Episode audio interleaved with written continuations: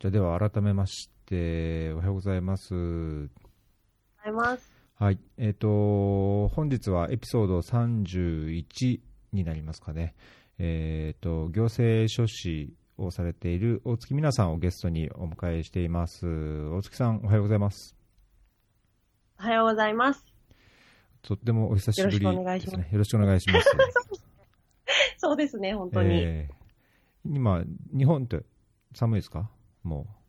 寒い、あ、寒いですね。急に寒くなってきた感じで、今日は特に結構寒いです。う。あ、そうですか。もうクリスマスはいムードなんですよね。多分、日本って。そうですね。もう街はかなりクリスマスムードですねうー。ん。そうですか。そんなお忙しい、もう、あ、今日から、あれですね、師走ですね。そう、あ、本当だ。そうですね、本当だ。え本当だ。12月に入りました。えね、入りましたね。うん。はい。えっと、本日はですね、大月さんに、あの、まあ、僕自身があまり行し行政書士という、あの、方の仕事がよく分かってないところもあるので、その、はいまあ、基本的にどういうことを仕事されているのかっていう一般的な話に加えて、で特に大月さんがその NPO の設立のいろんなご支援をされているということなので、あのまあ、ポッドキャストの趣旨としてそのソーシャルなというか社会的な活動を特に NPO とか、まあ、国際協力っていうう活動をされている方とか組織にフォーカスしているので、えーそういう NPO 法人を設立するにあたってどういうような手続きが必要なのかとか、まあ、どのような質問がよくあるのかとかあの設立を支援するあの行政書書士として、まあ、どういうようなあ、まあ、アドバイスだったり、まあ、経験だったりあのよくある質問困ることとかいうのをいろいろお伺いしたいと思いたいのが思っているのが一つとあとは、あの、ご自身でも NPO を立ち上げると、おまあ、社会活動に携わるというようなお話も伺ったので、あの、そこら辺も、あの、掘り下げてお伺いしたいと思っています。はい、ありがとうございます。えっ、と、なんかあったら思いつきで、じゃんじゃんお願いします。はい。はい。はい。はい。えっ、と、では早速なんですけども、あのーそもそも行政書士っていう一般的な仕事についてお伺いしたいんですが、あのー大月さんの自己紹介も含めて、まあ、どのような仕事をされてるんですっていうところを、あの、ご紹介いただきたいんですけども。はい。えっと、そうですね。行政書士という仕事はですね、あのーまあ、難しくと看護書っていうことになるんですが、うんまあ、あの、お役所とか行政とかにですね、提出する書類を、えー皆様に代わって、代わりにお作りしたりする仕事とうんいうことになります。あとは、まあ、事実証明の書類という言い方をするんですが、えーま、まあ、書類を作るお仕事ということですね。うんでおそらく一般の方に身近な仕事としては、あの、遺言書、遺言書ですね、を作り、り、はい、して差し上げたりとか、っていう、あとは、えー、外国人の方がですね、日本で働くっていう時の在留資格を取るための手続きをして差し上げたり。うん。っていう、比較的、まあ、あの、身近な感じかなと思うんですよね。あの、一般の方向けの仕事と、あと、企業さん向けの仕事と、まあ、大きく分けると、二つに分かれる部分がありまして、行政書士の仕事というのは。一般の方向けだと、まあ、代表的なのは、やっぱり先ほどの、えー遺言書になるのかなというふうに思います。もちろんいっぱいあるんですけれどもね。はい。あの、多くの方にとって身近なのはそれかなと思います。で、会社さん向けの仕事ですと、えっ、と、会社を作るという、まず最初のところで、えー会社さんには必ず定款という、会社のうんうん。まあ、ルールブック、法人さん、NPO 法人さんもありますけれども、あの、会法人さんのルールブックというものがあり、のようなものがありまして、その定款をお作りしたりとか、で、あとは、えー仕事が始まれば、例えばその何か許認可関係の仕事をしたい、飲食店の営業許可を取りたい、古物商の営業許可を取りたいとかですね、建設業の営業許可を取りたいというようなその許可関係ですね。この許可を取るための書類を作るお手伝いをさせていただいたりとか、うんうんうんあとは契約書とかですかね、契約書を作成する、ビジネス上の契約書を作成するって言ったときに、その契約書を作りさせていただいたりとか、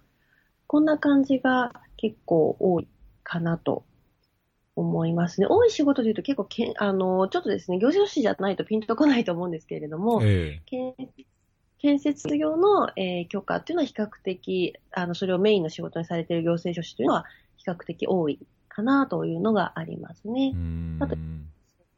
遺産、あの、遺産分割協議書なんかも作れるので、遺言から始まって遺産分割協議までお手伝いさせていただいたりとか、っていう感じですかね。なるほど。なんかいすごいいっぱい、何でもかんでもっていう感じしますけども、えい あの、こんなこと言うと仲間の業者士が怒るかもわからないんですけれども、ええこう例えばこうクッククッキーの生地で言うならば、あの、型抜きをした、その型抜きの、なんていうか、残りの部分。こんな感じのイメージなんですよね。要するにこう、他の事業が、こう、ここ、うち、例えば税理士さんなら税務とか、弁護士、まあ、弁護士さんはね、代理ができるの何でもできるんですけれども、社労士さんだったら人事関係とか、他の事業さんがいろいろポコポコ抜いてった後に、残ったもの、大体やります、みたいな感じが、結構行政書士の仕事かなというような印象もありまして、えうん。一般にはこう1万種類あるというふうにも言われてるんです1万種ね。行政書士が作れる、まあ、書類の種類ということで、仕事の種類が俗に1万種類ぐらいあるというふうに言われているので、おまあーこう集まるとですね、何やってんの？みたいなところから結構話が始まる、結構珍しい事業かなと思うんですよね。おそれはあれですか、なんかその中でも、おこの支援っていうか、こういうような書類作りをし主な業務としてますっていうようなのが、行政書士さんの中でも違いがあるってことですか、はいそうです、そうです。あの、な全部やってる人はいないですよね。やっぱさすがに1万種類もあるので、当然 全部はできないですし、そもそも私たちも全部は知らないんですよ、多分。あはあの、そうなんですね。はその1万種類隅から隅まで知ってるわけではないのうで、んこう、行政会うたんびに、え、そんな仕事があるの？みたいな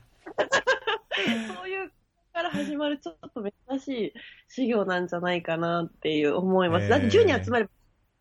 結構違うことをしていて、うんで、同じ例えば建設業専門とか、そのビザ関係、外国人のビザ関係専門だとしても、例えば中国人が得意としてますとかですね、はああの、ベトナムとしてますとかですね、そういう感じで、結構やっぱり、どうしても、それぞれの書類が、一つ一つがやっぱり、いざやっぱり仕事にしようとすると、結構深い知識だったり、うん。やっぱ慣れてこない、ね、こう、わからないこととか、こう、ということもいっぱいあるので、どうしてもやっぱ専門にしないとやりにくいところはあるんですよね。うんなので、こう、やっぱり皆さん、こう、一人が専門が見つかると深く掘り下げていかれるので、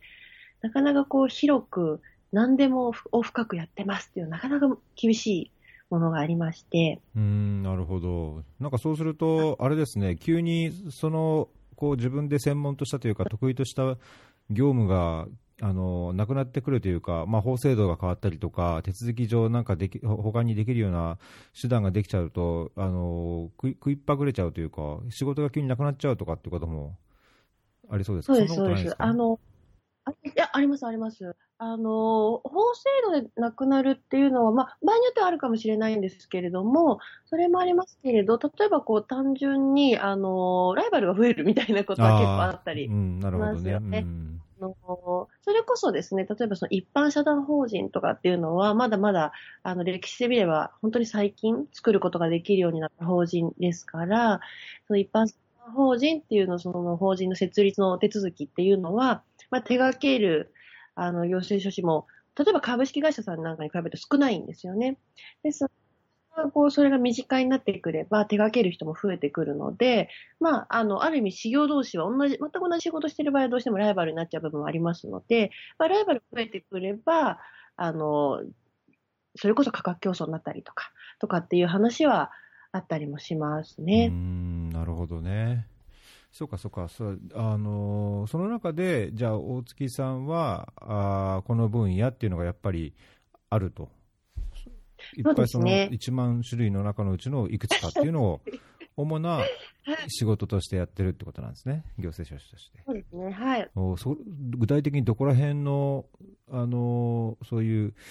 えー行政書士のいろんなある中で、どこら辺をメインにしてるんですか？私はですね、法人の設立と、あと契約書の作成あたりを中心に、まあ、許認可もさせていただきますけれども、まあ、許認可はどちらかというと、こう、設立をした企業さんとか、契約書でこう、お仕事最初にいただいた企業さんが、その後、許認可を取るときとか、みたいな感じで、えー、割と法人の設立と契約書の作成というのが今はメインになっているかなと思います。なるほど。じゃあ、それが NPO であっても、会社であっても、まあ、一般社団法人であっても、最初に設立するときに、えっ、ー、と、縁ができた、まあ、会社なり組織と、え、それの会社や組織がその後必要となってくるいろんな行政上の書類を作るのが、まあ、どんどん自分の仕事になっていくっていうイメージですか、まあ、顧客みたいになっていくって感じですか？そうですね、はい。あの、書士の仕事は、例えば税理士さんとかの仕事に比べると、比較的その継続性はちょっと少ない部分がありまして、こう1回ずつの仕事で終わりやすいっていうのはあるんですよ。法人を設立して終わり、契約書をお作りしたら終わり、許認可が取れたら終わりみたいな感じで、一個一個こう単発的な、こう、あのー、っていうのはこう、例えば税理士さんだと、やっぱその顧問になってずっと税務手続きするみたいなことが多いんですけれども、うん、うん行政書士の仕事は比較的単発に、まあ、あの、なりやすくて、で、私自身もそこまでこう、顧問を取りに行くみたいなところにはあんまり力を入れてないところもあるので、で基本的にはこう単発のお仕事をメインにさせていただいている感じですね。うんなるほど。あの、お仕事を取るにあたっても、あんまりなんかこれ、これ話しにくいかもしれないですけど、常に待ってる感じなんですか、なんか一応、その、こう宣伝をしたりとか、こう営業したりとか、そういうのってあんまないんですか？えっ、ー、と、もっぱら私はインターネットです。インターネットホームページと、ホームページで SEO 対策をして、あね、リスティングこうして、みたいな感じですね。はい。じゃあ、それで目に留めて連絡くれる、その組織を立ち上げようとしてる人を、こう、待ってるみたいな感じなんですね。そうです。はい、そうです。うん、はい、その中で、その、うん、あ、どうぞ。あ、あ、ごめんなさい。もう、あのー、設立してから、そう、7年ぐらいですかね。あ、あ設立じゃない。えっと、私が、あの、行政書士を開業してから、だいたい7年ぐらい経ってきてますので、やっぱり、あの、これまでのお客さんっていうのは、あの、ありがたいことだいぶ増えてきているので、あの、当然それ新しくばっかりではなくて、えー、あの、以前一度お仕事させていただいた方が、例えば、えっと、何か会社の変更をしたいとか、あるいは新しく会社作りたいとかですね。あの、そういうのも最近は増えてきているので、もう全部新規ではないんですけど、やっぱりでも新規の方が多い感じはありますね。へー。なるほど。なんか、だいぶちょっと、なんとなく分かってきた気に 気になりますけど、あの行政書士っていうのは、あの国家資格なんですか？国家、ね。はい、国家資格。なんか行政書士になろうと思ったその経緯とかきっかけとか、うん、まあ、たまたまっていうのもあるかもしれないですけど、はい、どどうして大月さんは行政書士になられたんですか？あありがとうございます。えっ、ー、と、もともとですね、大学の時に、あの、学部としては法学部だったんですね。えー、なの的法律には、あの、当時から興味はありまして、うん、ただまあ実際その法学部で大学で勉強したときに、まあ弁護士さん難しすぎる と思って、うん、なんか、その道というと、まあ当時はこう弁護士さんとかしかあんまりこうイメージがなくって、なんか大変そうすぎるなと 思って、うん、でまあ、まあえー、普通に大学生活を終え、まあ、まあ、ある意味普通に就職活動をし、えっ、と、その時は全然法律と関係のない業界、広告業界だったんですけれども、に就職をしてたわけなんですけれども、まあ、その後会社員生活8年ぐらいしまして、あそうなんですね。うん、はい、そうなんです。でまあ、2回ぐらい転職をして3社ぐらい経験はしたんですけれども、うん、最終的にこう自分でやりたいなって思いがすごく出てきたんですよね。はいはい。あのまあもちろん会社でもそう感じることができるかもしれないんですが、私はなんかあんまりそれがうまく感じれなくって、自分で仕事がしたいと。その、自分が主体となってっていうんでしょうかね。うん、仕事がしたいというのが、こう、すごく強くなりまして、なんとかして独立できないかというのを考えたときに、こう、なかなかちょっとそのキャリア8年、まあ、ある意味8年しか会社員はしていないので、そのキャリアでもってこう独立できるほどのものがちょっと当時は思いつかなかったので、はい。じゃあ、あの、法学部だったし、あの、法律のベースも一応最低限はあるので、うん。そのなんか資格で独立できないかと思った時に、なんかそういえば行政書士とかって資格があったな、みたいな感じで、うんうん。割とそれぐらいの感じでですね、あのーまあ目指したっていうところなんですよね。へえ。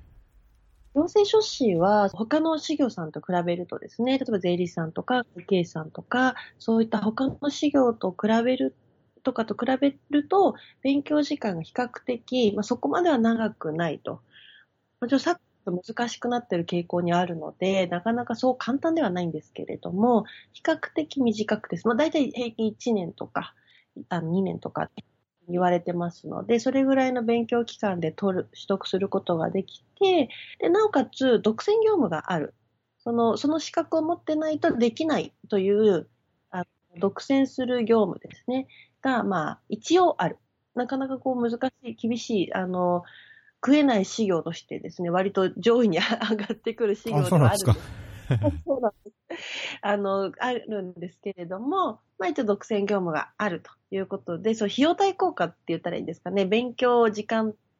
と、その、取得した後のですね、あのやっていけそうかどうかの効果を考えたときに、まあ一番効率がいいんじゃないかなと思って、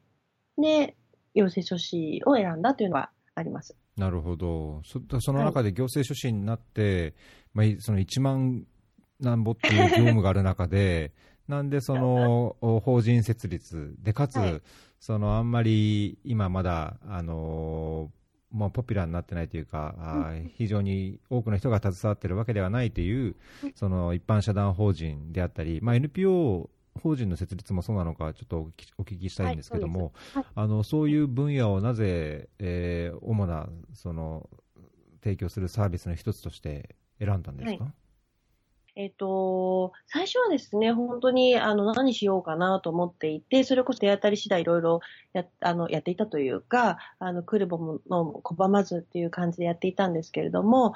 あの、一番最初に来たお仕事が実は会社設立だったんですよ。株式会社の設立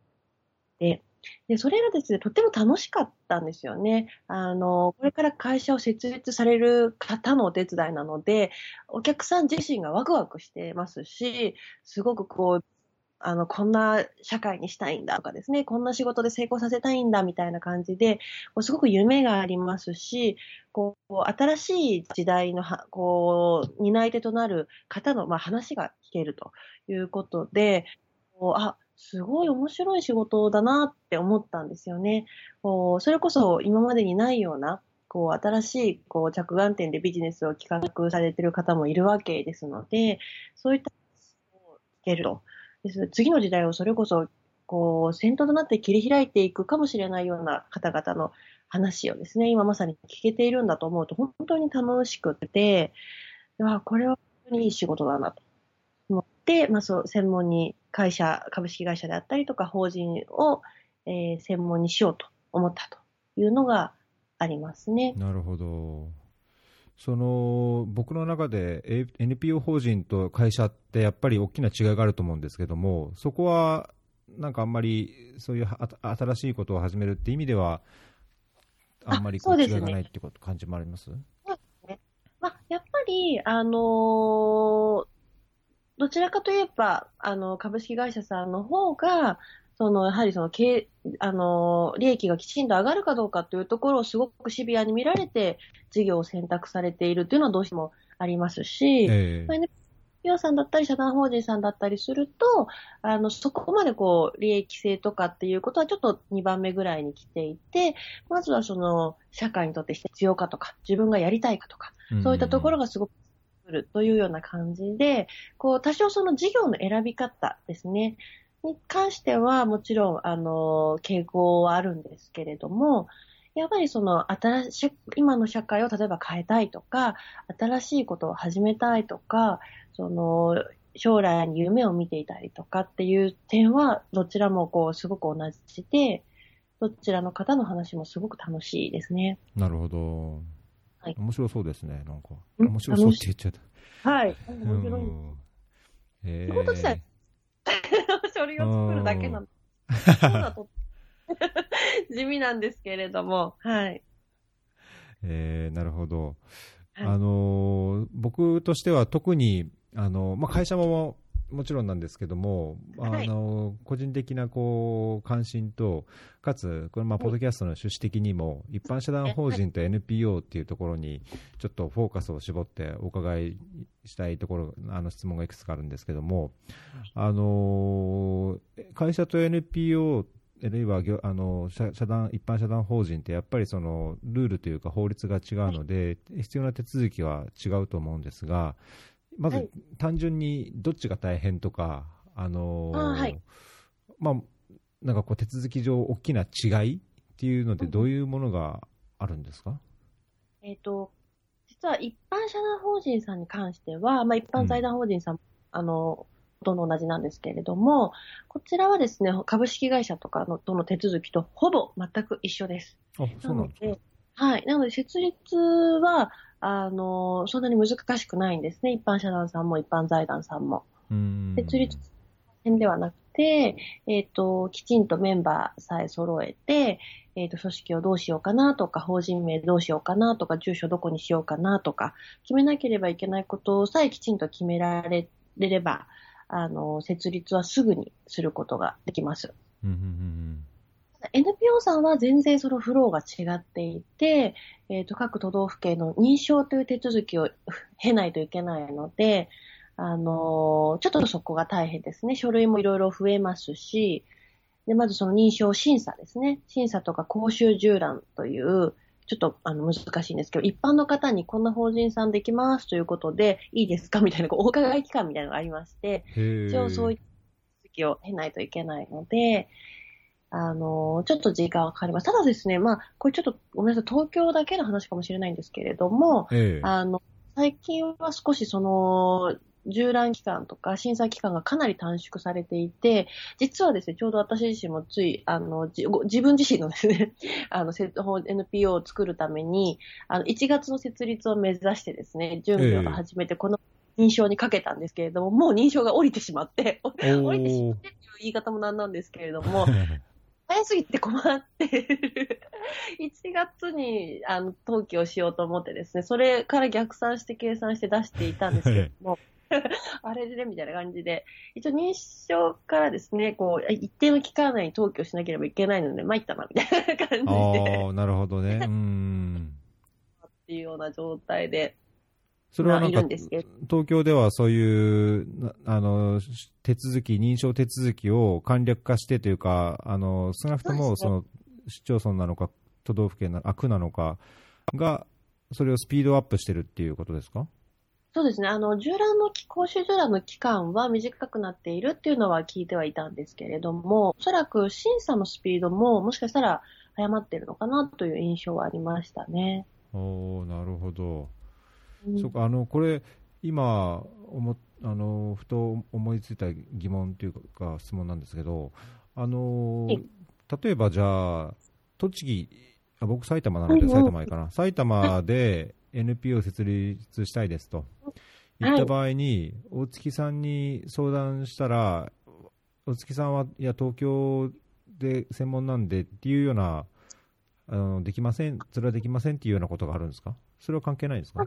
です。ないですね。ない、ないんですけれども、うんあのー私が行けないぐらい遠い場所の場合は、うんあの、できなくはないんですけれども、ちょっとお客様の手間が増えますね。なるほど。あの、書類を実際にたりとかっていうのは私自身ができなかったりするので、うん。やっぱりさすがに、こう、例えば関西とかですね、東北とかになってしまうと、あの、私のがの交通費が大変なことになってしまうなるほど、なのでる、ほど。なのは、あの、ちょっとお客様自身に、本来だったら私が行って、いろいろやるところを、あの、書類をお作りしたりとか、そういったところはできるんですけど、出すみたいなところまではできるとしても、取りに行ったりとか、ん。そういうのはちょっと、自身お願いしなければいけないっていうのはありますね。うん、じゃあ一般的にはその自分が住んでるというか、その地域の中で、えー、と自分がお願いしたい業務をされている行政書士の方を見つけるっていうのが一般的なやり方ってことですか？そうですね。その方が、やっぱり、あの、直接、あ例えば、あの、最初の事前相談とかもですね、あの、できればあった方がいいとは思うんですよ。うん、やっぱり顔を合わせて、あの、お話ししてみると、例えば電話とかだけでは、こう、なんていうかな、しきれない相談とかがふと思いついたりとかっていうのはどうしてもあるので、やっぱり会って、あの、最初は打ち合わせするっていう方が不安も払拭しやすいですし、あの、なので、できれば会える場所にいる人の方が、まあ、ベターかなというふうには思います。なるほど、まあ、確かにそうですよね、急にあんまわけわからないというかね、よりもあって、多少こう、顔見知りになる方がやっぱりいろいろお願いもしやすいでしょうし、相談もしやすいっていうのが、まあ、人情というか、人のあれでしょうからね。そうなんですよ。で、こうなんとかこうメールのやり取りとか、こうんう、電話のやり取りだけど、どうしてもこうちょっと緊張感があったりして、こう、まあ簡単に言うとぶっちゃけた質問とかがしにくかった。なるほど、なるほど。合わせて、うんそういうこと、もう初歩的すぎて恥ずかしいな、みたいなレベルの質問もしやすかったりすると思うんですよね。うんで、できる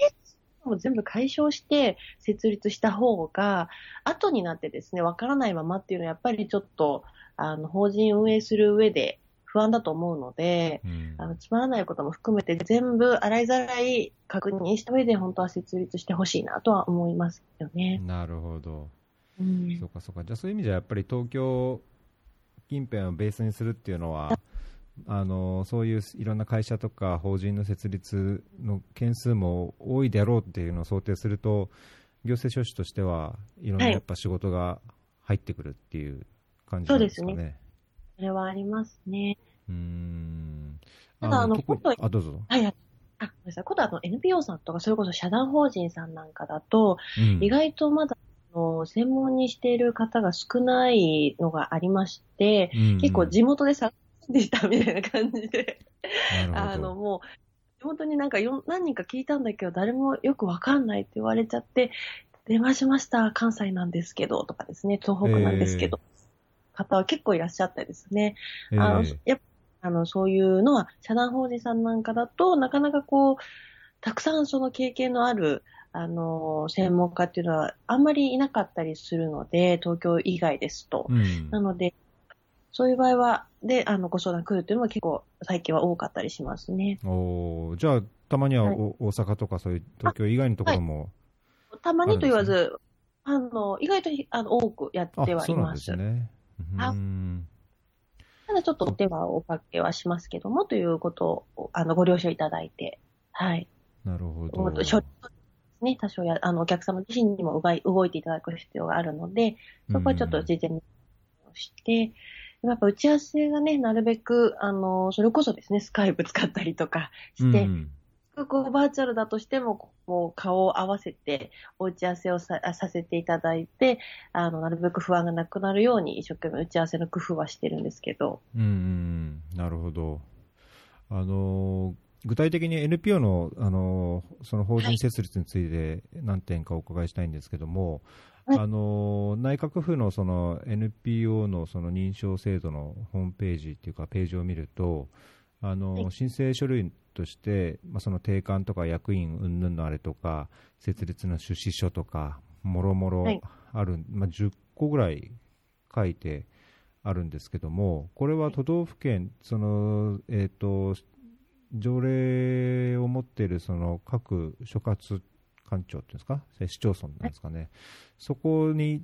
関わらず、この10個の書類っていうのが必要なんですか？あそうですね。それは、あの、共通してますね。うーん。なんかこの手続き上、どういうことが一番ネックになるというか、困るというか、NPO の手続き上で一番のこうポイントになるようなところっていうのはどういうところなんですか？そうですね。あの、やっぱり、あの、お客様の方で、こう、やろうとされている事業と、まあ、NPO 法人の法律の方が想定している、こう、なんて言うんでしょうね、こう、こう NPO 法人たるもの、こうあるべきみたいなですね。しっかり合致するかどうかっていうところですね。で、逆にそこさえしっかり合致していれば、通るのはそんなに難しくなくてですね。あの、一応裁量的な審査ではあるんですけれども、あの別に好みとかですね、あの、で選んでるわけでは当然ないですから、あの法律に反しなければ、あの決まりに反しなければ、基本的には通るようにはなってはいますので、やっぱりそのやりたい事業とその法人が想定している前提とが合致しているか。例えばですね、本当にあの、とある一箇所しか支援しないとかっていうふうになっちゃうと、やっぱりちょっと NPO としては難しいかなというのがあったりとか、やっぱ公益っていうんですかね、あの、社会のために、世のためにみたいなところがこう前提としてあったりしますので、あのそその辺がこううまく合致するかっていうところが NPO は割と引っかかりやすかったりしますね。うんなるほど、その NPO とあの一般社団法人っていうのが、あの組織やその活動などによっては、なんかこう綺麗に分かれないような場合があるって個人的に思うんですけど、それはその業務とか提供する、まあ、サービスないしは支援の内容やその、まあ、例えば収益性の問題とかあの経費や必要なあの資金をどう集めるかとかあれによってその法人どの法人が望ましいかとかどれが一番フィットするかみたいな場合によってはその会社にした方がいいんじゃないかっていうようなケースもあると思うんですけども NPO を作りたいんですっていうような相談があったときにいやこういう内容でこういう業務でこのようなあの形になるんであれば一般社団の方がいいですよとか、会社の方がいいですよみたいな、そういうようなコンサルティングみたいなこともされるんですか？あもちろんです。あの、基本的にはもうそこからしか始まらないですね。なるほど。うん一般の方というのはそんなにこう、すべてに網羅的な情報を持っていらっしゃるわけではないので、あの、あの NPO を作りたいですっていうふうにいらっしゃったとしても、あの、お話をきちんとお伺いすると、あの、ちょっと NPO 法人よりも社団法人の方がいいん。じゃないかな、みたいな、あの、お客さん。も結構、一般社団法人の存在自体を知らなかったりとかですね、ということもあるあの、まずは常にどん。な方でもそこから始まる、始めるようにはしています。で、当然悩ん。だ状況もいっぱいいらっしゃいます。なん。か、なん。となく財団と思ってるん。ですけど、あの、本当に財団でいいん。でしょうかみたいな感じとかです。はい。なるほどね。はい、イメージと現実は必ずしもこう同じだったりしないので、その辺を、あの、お話を伺って、で、ご相談しながら、じゃあ NPO にしましょうかとか、じゃあ財団にしましょうかとか、いうところからやっていますね。うんその NPO と一般社団法人でこう、いや、これだったら一般社団、これだったら NPO みたいな、その違いとなる境界線というか、その判断基準っていうのは、簡単に言うとどこ、どういうようなことがあるんでしょう？もしですね、乱暴に簡単に、あの、ものすごく簡単に話してしまうと、収入源が、あの、企業さんとかからのまとまった額の寄付を期待してるかどうかっていうの一つ大きなポイントになるかなと思います。なるほどね。一般社団法人、一般財団法人、まあ、NPO さんってあるんですけれども、あの、非営利法人、このまあ大きく分けて3ジャンルあるんですが、はい、この3ジャンル、いずれも上のステージに行かないと、所得控除対象法人にならないんですね。ああ、認定ってことですか？あそうですね。NPO だったら認定 NPO、うん、一般社団だったら公益社団、一般財団だったら公益財団っていうふうに、全部こう、普通のクラスと上のクラスがありまして、この上のクラスのチームに入らないと、あの、所得控除を受けられる法人にはならないんですよ。はい。ですので、その法人さんに寄付をしたときに、寄付をした側の人がですね、それを所得、個人だったら所得から控除したり、まあ、法人さんだったら損金扱いしたりっていうことが、うん、下のバージョン、下、下っていうか普通のバージョンですね。うん、一般社団、一般団、普通の NPO の時はできないんですね。うん、えっ、ー、と、もし企業さんからのまとまった額の寄付というのを、あの、運営資金として完全に当てにしていて、それがこうメインと、メイン収入源というふうに思っているのであれば、基本的には NPO にして認定 NPO っていうルートしかもうほぼないかなっていう感じな。公益社団とか公益財団っていうのは本当に大変なので、ちょっとよっことがなければ、あまり目指すべきあの法人形態ではないんですよね。なるほど。それこそ業界団体とか、本当に何何かこう全国レベルの組織とか、かなり大きくないとですね、手続きも大変なら、運営もいろいろルールも厳しくて、制限もたくさんありますし、それでいてそんなに税制の優遇メリットないんですよ。あなのでそうなんですかそうなんです。まあ大大差ないんですよ、NPO と。なのでそれだったら全然 NPO がなくて、なので、あのー公益社団、公益財団はよほどの事情がない限りは、もう本当に大変なので、うんえ上のチームに行きたい、つまり所得控除対象の法人になりたいと思ったら、もう NPO で認定 NPO っていうルートしかもうほぼないに等しい感じかなということで、まあそうなっちゃうんですけどー、なるほど。例え一般のですね、方、例えば会費ですね、あの普通の人から3000円とか5000円っていうレベルの、数千円レベルの会費を集めて、年会費として集めて、で、運営していきたいというふうに思っている場合は、まあ、あの、もちろん気にされる方もいらっしゃるとは思うんですけれども、3000円まあ、5000円だとちょっと場合によってはかもしれないんですが、3000円の寄付ですね、もう絶対所得控除してもらわないと困りますみたいな方は、そんなに世の中多くないので、うん、あの確かにね。うん。で、どこかでなんかちょこっと物を買いましたとか、ランチしましたとか、あの、ご飯、夕飯、あの、飲み会一回行きましたとか、いう感じで結構等しいぐらいの金額なので、うん。3000、年間、年間で3000円ぐらいだったら、所得控除できなくても気にされない方も結構多いので、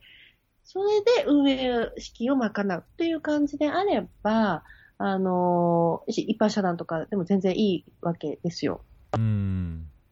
所得控除をそんなに気にしなくてもですね。まあ、あるいは普通、普通の事業収入ですね。あの、会費とか寄付とかっていうことではなくて、事業で売り上げを上げて、で、えっと、その利益を持って運営していくということであれば、あの、その所得控除のことは気にしなくてもいいので、ということであるならば、一般社団か NPO かって言ったら圧倒的に一般社団の方が設立も運営も楽なんですね。うん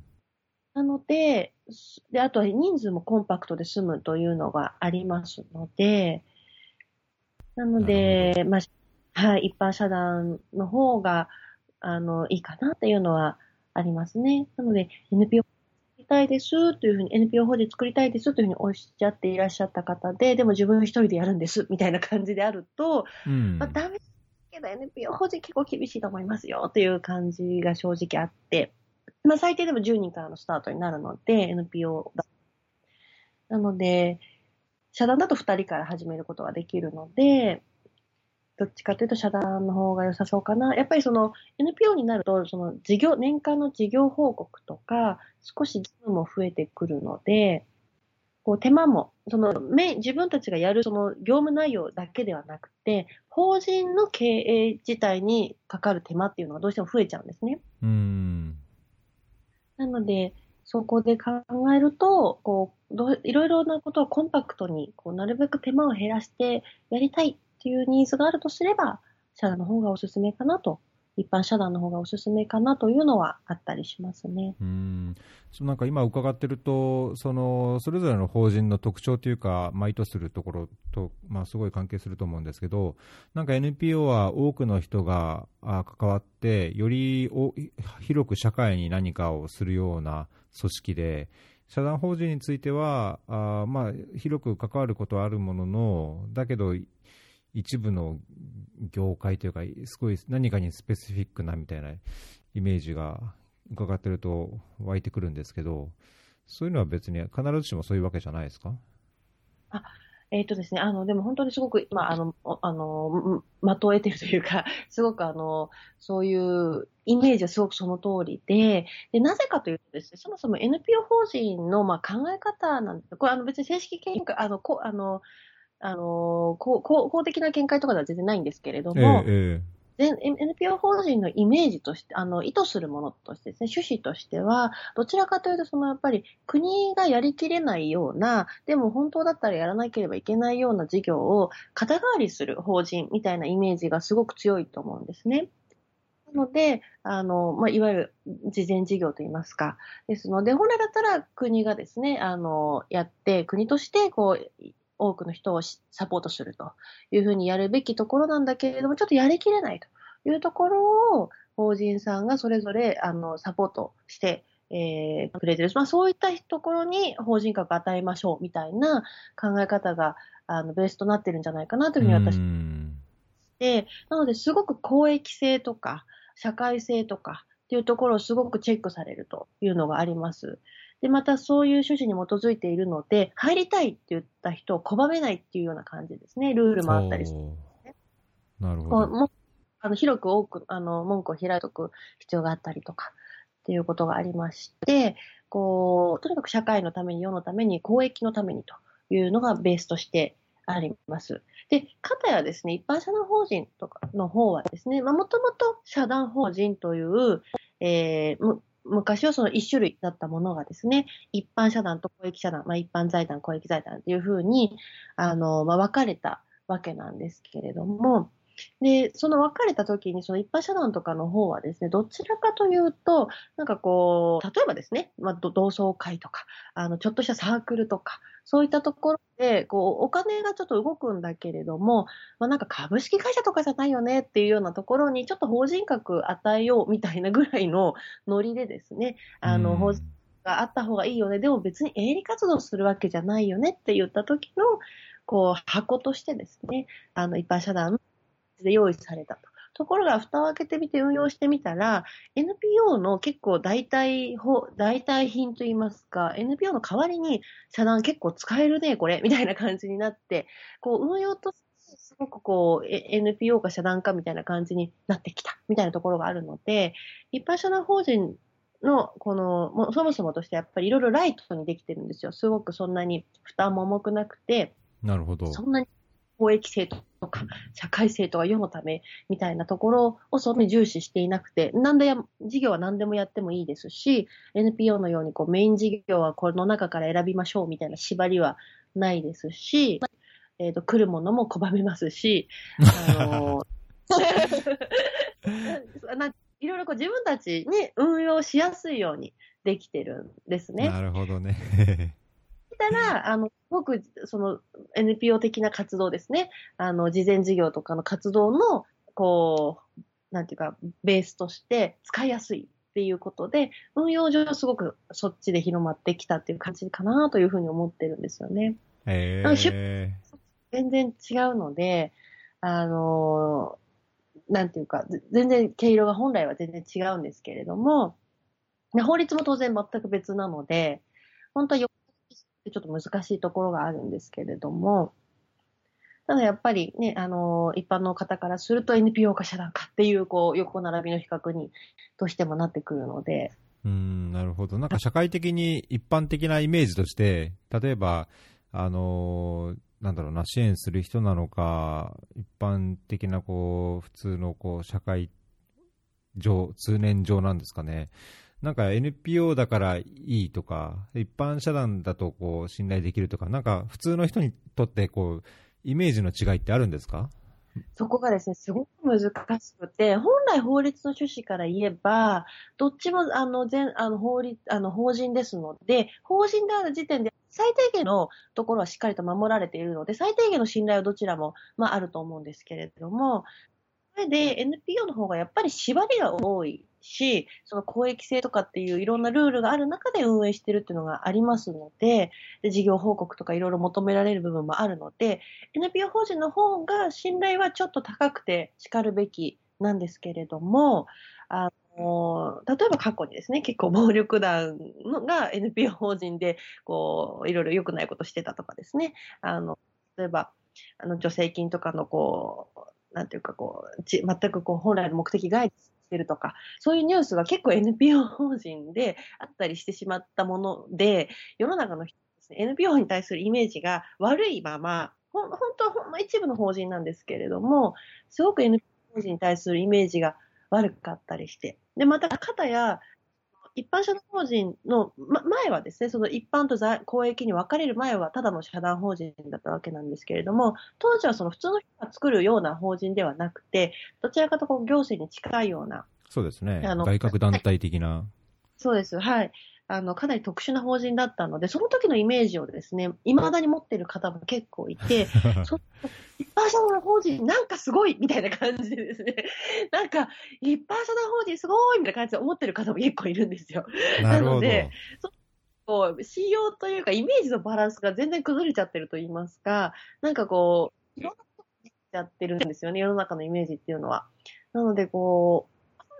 律が前提としてる、これぐらいの信用のか加減になるだろうっていうところにはあんまり落ち着いてないところがありまして、なんとも言えないところはありますね。ああ、そうなんですね。読み切れない。結構、N、あの、その、非営利法人作りたくて相談にいらっしゃる方で、あの、非営利法人作りたいんですけど、でも NPO って暴力団なんですよね、みたいな相談をですね、ほん結構してくる方、本当に嘘で、でえ、あの、たくさんいらっしゃるんですよね。お確かに、一時期あれですよね、あのー、何でしたっけ、貧困ビジネスじゃないけど、なんかそういうのもありましたもんね。なんかあれですか、その法人それぞれ一般社団でも NPO でもその次のステージっていう認定とか公益っていうお話もありましたけども、その認定や公益を取るための手続きもご支援されてるってことですか？えっ、ー、とですね、あの、公益の申請はですね、あの、まあ、実は当初少しお手伝いさせていただいてたこともあるんですけれども、もうほとんどね、会計関係の書類がメインなんですよね。なので、ほとんど行政書士というよりは、やっぱり会計士さんのお仕事がほとんどで、なるほど。ちょっとお手伝いするところがですね、まあ、ないとまでは言えないんですけれども、やっぱりメインは会計士さんになってくるので、で、それでいて本当に大変な作業なので、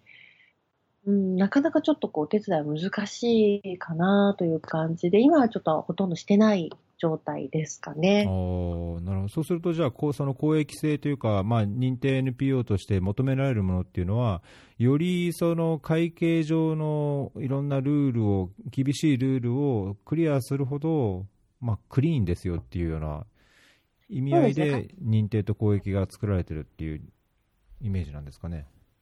あの、会計のそうバランスであったりとか、そういったところかなり細かく、あの、見ていかれることになるかなと思います。うん。いや、なんか勉強になりますね、それは。でもまあこれに対して、あの、認定 NPO の方は、あの、いわゆる 3K100 と言われるルールで、3000円寄付をするさんが年間100人以上いることということになってきますので、はいはい。まあ、会員さんを頑張って獲得しようという感じですかね。うん。うん。ですので、圧倒的に認定 NPO の方が上のグループに行くのは公益を取るよりは圧倒的に楽ですし。うん、あ、そうなんですね。あの、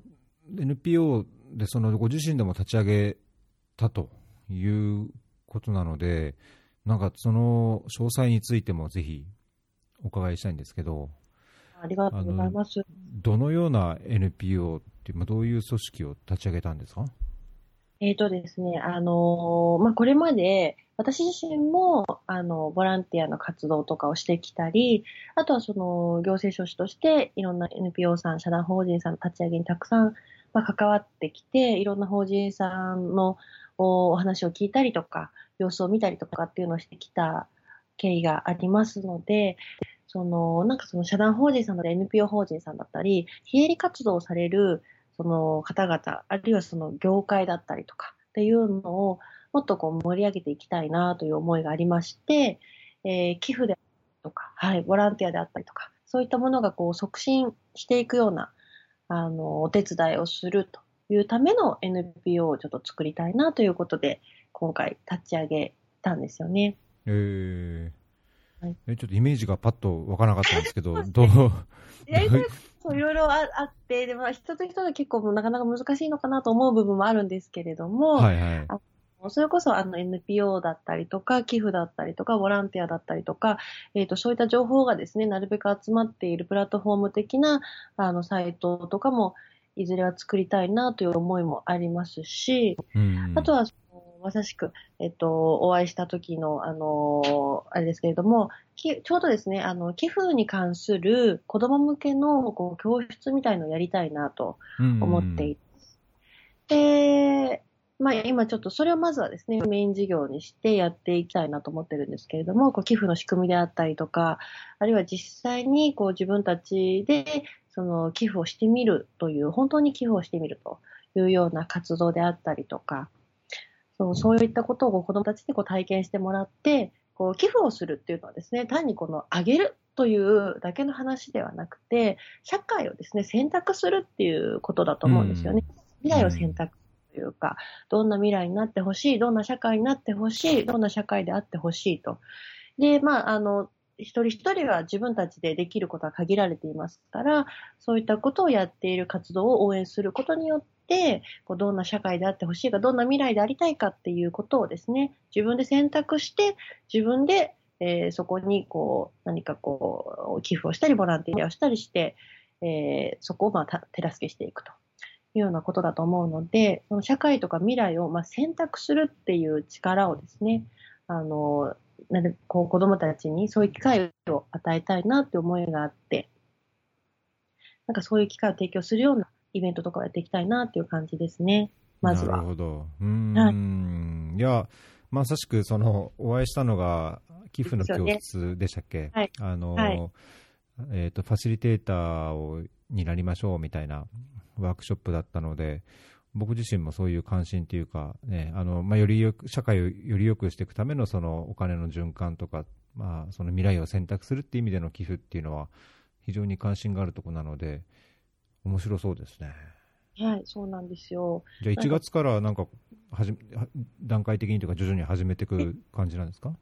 そうですね。あのー、今、こう、いろいろ、あの、ブレスト一緒にやる仲間と重ねているところで、で、来年のまあ半ば、夏ぐらいのですね、第1回目の開催を目指してですね、えっ、ー、と、年明けぐらい、着々と準備をしたいなと思っているところですね。えー、なそうすると、仕事は仕事としてあって、まあ、そのライフワークというか、NPO 業務もあって、とっても大変そうだけど、とっても面白そうですね。そうです。とても大変そうですよね。いや、これが本当に自分で仕事をしているある意味辛さでもあるんですけど、自分が動かなくなるとお金が入らなくなるという。うんで、なかなか、あの、仕事は仕事で当然やりつつも、そのまあ、NPO の方もちょっと頑張ってっていう感じで、ゆくゆくはそれをメイン、自分のですね、メイン事業にしていきたいという思いはあるんですけども、ね、やっぱりある、うん、もかかると思うので、しばらくは2本、二足のわらじ状態になっちゃうかなとは思うんですけど。うん。いや、そうですか。いや、僕も、本業は本業であるけど、あの、こうやって、えっ、と、ポッドキャストで、あの、いろんな情報発信をして、つながりを作ったりとか、まあ、支援の、こう、輪みたいなものも広げられればと思って始めたのが、なんかいろんな方の話を聞いてると、なんかもう少し組織化というか、何かこうしっかり軸を持った方がいいんじゃないかとかっていう思いもこういろいろ湧いてきたりとか、まあ、当初からイメージとしてはあったそのファンド的な基金として、まあ、音声、ポッドキャストっていう音声ベースでいろんな方とこうつながったりとか、まあ、聞いてくださってる方と、そういう出演されてる方とのつながりを作りたいっていうのを考えると、そのつながりの一つとしてこうお金の循環をつながりにしたいなっていうのがあって、はい、ファファンドとして、基金としてなんかこう、あの、活用できるっていうか、まあ、機能するようなところも持ちたいと思って、まあ、思考的にいろいろやってるんですけども、はい、そこでどうしても思い考えなきゃいけないのが、その法人的な、まあ、その信頼性を高めるっていう意味と、まあ、お金なり、そういうな出演いただくっていう場合のその信用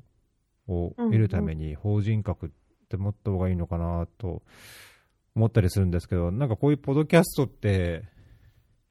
NPO とか社団法人になれるんですかね？なれると思います。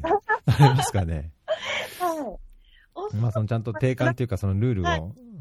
乗っ取ってできればっていう、どっちでもいいみたいな感じですかね。はい、うん、おそらく社団法人の方がいいかなという印象はありますけど、はい。うん。そうですね。そ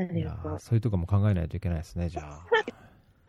そうですよね。やっぱり、あの、結構実際本当そういうニーズといいますか、あの、仕事だったり事業だったり、あるいはこう個人的な、こう、本当に、まあ、趣味プラスアルファぐらいの感じですね、活動されてきていて、でもこう、いろいろ取り取引といいますか、こうやり取りが増えてきて、相手の方が結構法人格のありなしを気にするようになってきたので、法人作りに来ましたみたいな方はやっぱり結構いらっしゃったりします。なるほどね。うん。必要に迫られてっていうそうなんです。はい。やることは今までと変わらないつもりでいてもですね、やっぱ法人ある方が仕事がスムーズに進むと、契約がしやすいということとかもあったりして、はい、いらっしゃるなるほど。っていうのも結構あそう考えるとなんかよくありそうなことなんですね。そう、ですね。あの、あります。やっぱりその一般社団法人っていうのができたので、NPO しかなかった時代はですね、やっぱ、かといって NPO を作るとなると負担、あの、ちょっとハードル高くてですね、そこまではちょっという感じで、結局作らなかったような方、あるいはケース、あの、事例においてもですね、やっぱり、あの、一般社団法人というのが作れるようになってからは、選択肢が広がったのかなとは思います。なんかそうした場合、大月さんにちょっと相談したいとか、支援してもらいたいっていった場合は、どのようにすればいいんですか？そうですね。あの、普通にお電話いただいたり、メールいただいたりっていうところから始まりますので、はい。まずお電話。のホームページに書いてあるはい電話、あるいは連絡先に、はい。こういうような活動、あるいは業務をしてて、はい。法人設立を考えてますっていうようにご相談すればそうですね。良いって感じですかね。そうですね。はい。はい。これは、あのーもちろんそのす相談にかかるう料金っていうのがあ,、ありますけども、あのーもう相談をした段階からなんかこれは料金かかるんですか？どの段階からこの経費っていうのがかかるんでしょう？か、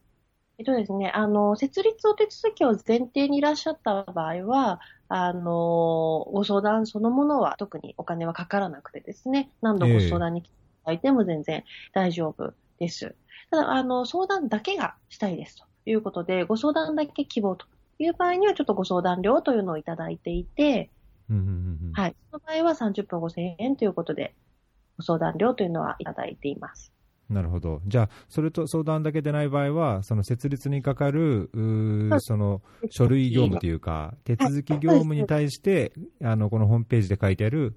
一般社団法人であれば、あー7万円、NPO であればあー15万っていうのが経費としてかかるってことなんですね。はい、そうです。なるほど。いやー、ちょっと、おいおい相談するようなことがあったら、お願いします。ありがとうございます。はい。えー結構、そう設立相談がこう立て込んで、忙しいとかってありますか、そうですね。そういう時期もありますね。やっぱり、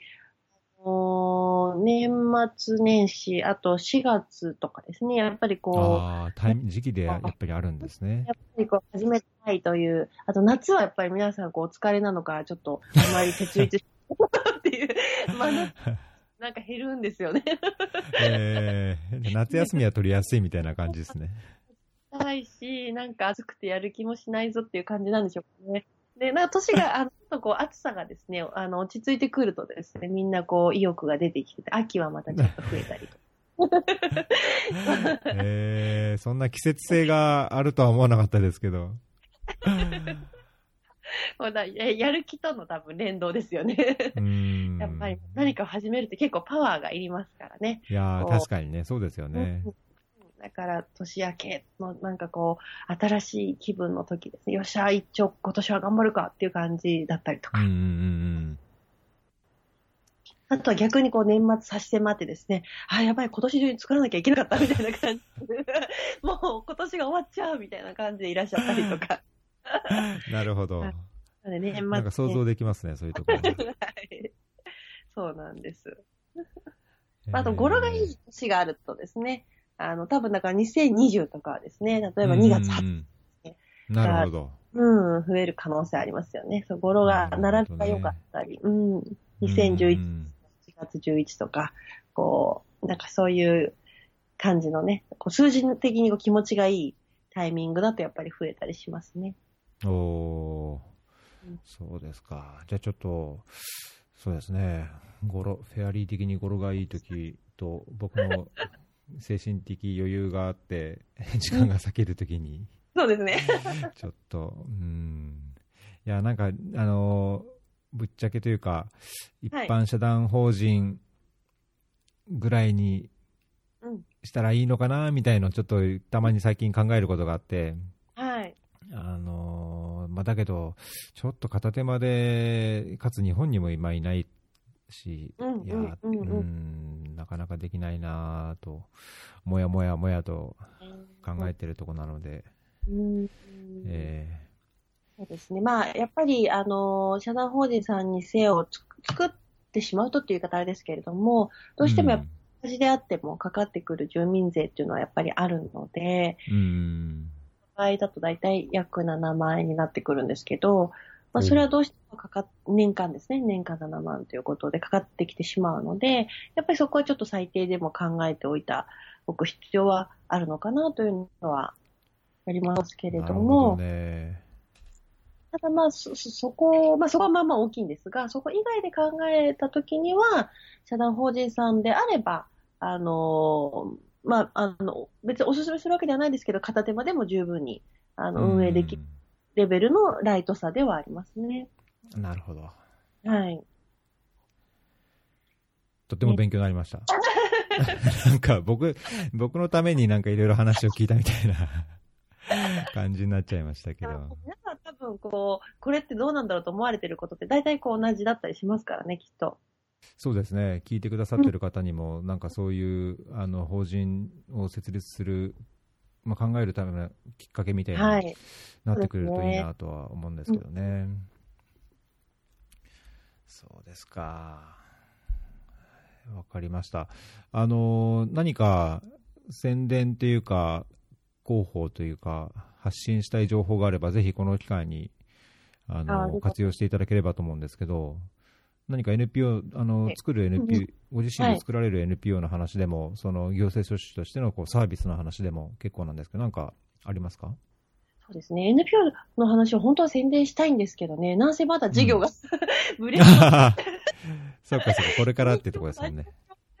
そうなんですよ。なので、えっ、と、まず、交互期待ということで、はい。ぜ。ひ、はい、あの、活動が始まったら応援していただけたら嬉しいなっていう感じなんですけれども、そうですね。まあ、あの、本当に法人設立どうしようかなと思われているようであれば、よかったらぜひ一度お問い合わせいただければなと思います。はい。わかりました。すいません。ちょっとこちらからも、えっ、と、宣伝というか、まあ僕の宣伝じゃないんですけども、あの、このポッドキャストフェアリーに関わっている方の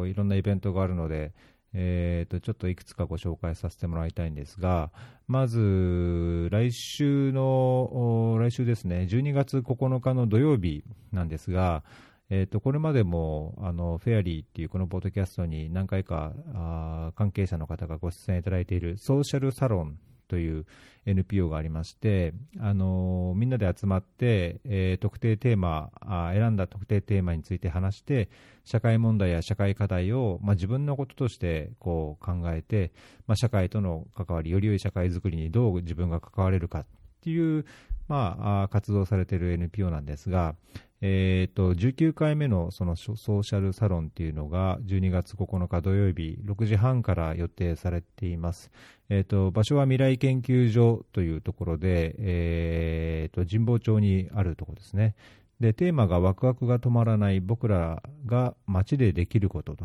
いう、まあ、地域に根ざしたあいろんな活動についてお話がされると思うんですが、えー、とフェアリーではこのソーシャルサロンの参加費の割引支援というのをしてまして、えー通常初回参加費が2000円のところをフェアリーを聞きましたとキーワードを言うと500円引きっていうのをしています。でえーと今回のキーワードがバングラデシュなんですけども参加申し込みの際に、バングラデシュっていうキーワードを書くと参加費500円割引ですというイベントが一つあるので、えー、とご紹介させていただきます。えー、ともう一つ続けて、えー、と同じ日12月9日のイベントなんですが、第17回アフリカビジネスラボ、アフリカで若者の才能とビジネスの種を花開かせるソーシャルイノベーターの話として、えー、2人のゲストをお迎えして、えー、イベントが開催されます。えー、ファッションデザイナーでアフリカと日本で活躍している方、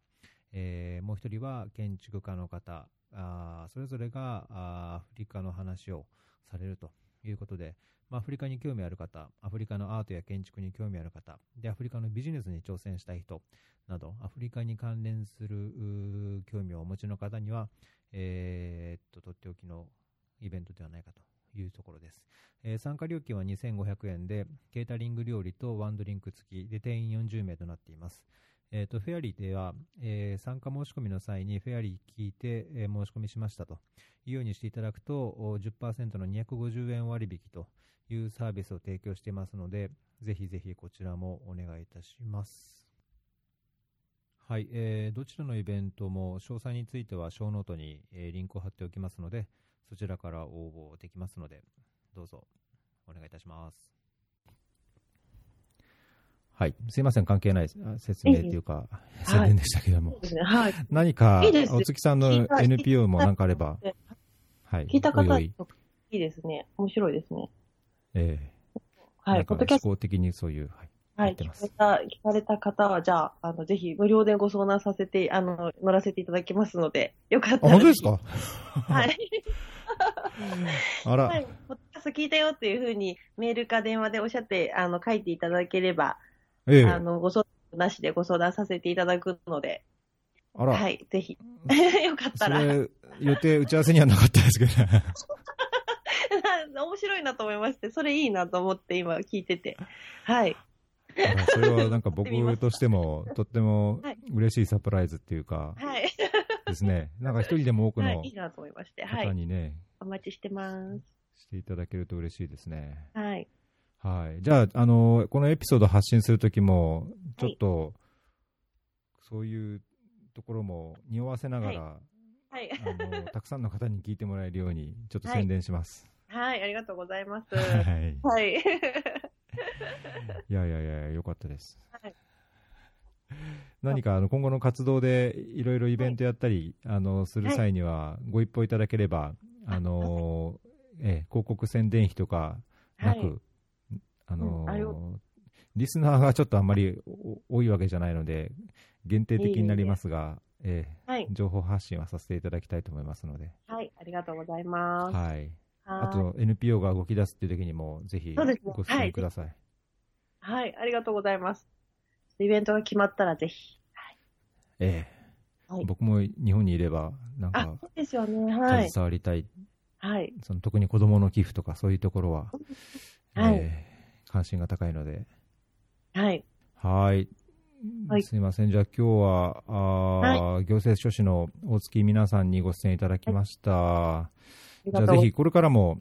またよろしくお願いします。お世話になることもあるかと思いますが。はい。はい、本日はどうもありがとうございました。ありがとうございました。